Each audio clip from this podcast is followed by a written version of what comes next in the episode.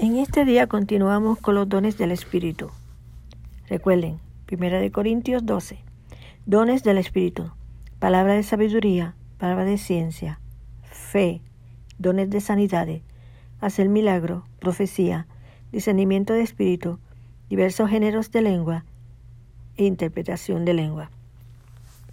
Quiero recordarle que estos dones los reparte el Espíritu Santo de acuerdo a su voluntad para edificación de la iglesia, que somos tú y yo. En este día vamos a empezar a hablar del don de fe.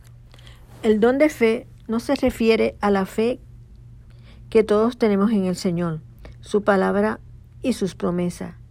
El don es mayor que la fe normal que tenemos todos los creyentes. No es la fe salvadora, sino una fe sobrenatural y especial, impartida por el Espíritu Santo, que capacita al creyente con la fe de que Dios puede hacer algo extraordinario y milagroso en frente de cualquier circunstancia. Con la fe que podemos adquirir lo que Dios ha prometido o nos ha dicho. Es la fe que mueve montañas y con frecuencia aparece combinada con otras manifestaciones del Espíritu Santo. En la operación de este don, el creyente no tiene dudas, es movido por el Espíritu Santo a establecer y hacer la voluntad de Dios. Los dones de milagro y sanidades van muchas veces acompañados con este don de fe. Fe que no fraquea, fe firme, fe genuina, el don de fe. Dones de sanidades. El plural, porque dice dones y no don de sanidad. Se refiere a la sanidad de diferentes enfermedades y sugiere que cada acto de sanidad es un don especial de Dios.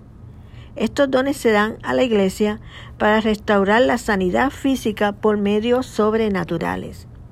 Pero recuerden que todos los creyentes pueden orar por los enfermos y ungirlos con aceite como instruye la palabra. El Señor, de acuerdo a su voluntad, sana a través de la oración. Esto es diferente a los dones de sanidades. La persona Dios capacita con este don, verá muchas personas sanarse, incluyendo enviando la sanidad a la distancia. Yo doy testimonio de cómo el Señor sanó a mi hijo estando en casa cuando una hermana usada con este don envió la palabra de sanidad. Después que oró, me dijo, tu hijo está sano. Y así fue. Gloria a Dios. Hacer milagro. Hacer señales y prodigios más allá de las leyes naturales para mostrar la presencia y el poder de Dios en una situación particular. Son actos de poder sobrenatural que alteran el curso normal de la naturaleza, funcionan como señal de la autoridad divina. El milagro más grande fue la resurrección de nuestro Señor Jesucristo. Las escrituras establecen que los milagros van a operar en todo tiempo en la iglesia. Jesús envió a sus discípulos a predicar y hacer milagros. Jesús declaró que sus discípulos iban a hacer obras más grandes de las que él hizo.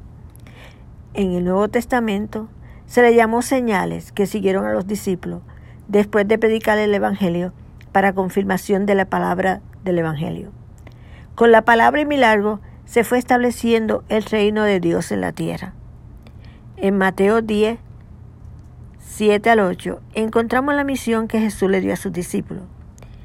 Yendo, predicar diciendo, el reino de los, de los cielos se ha acercado, sanad enfermo, limpiar leproso, resucitar muerto, echar fuera demonio, de gracia recibiste, da de gracia. Lucas 9:2.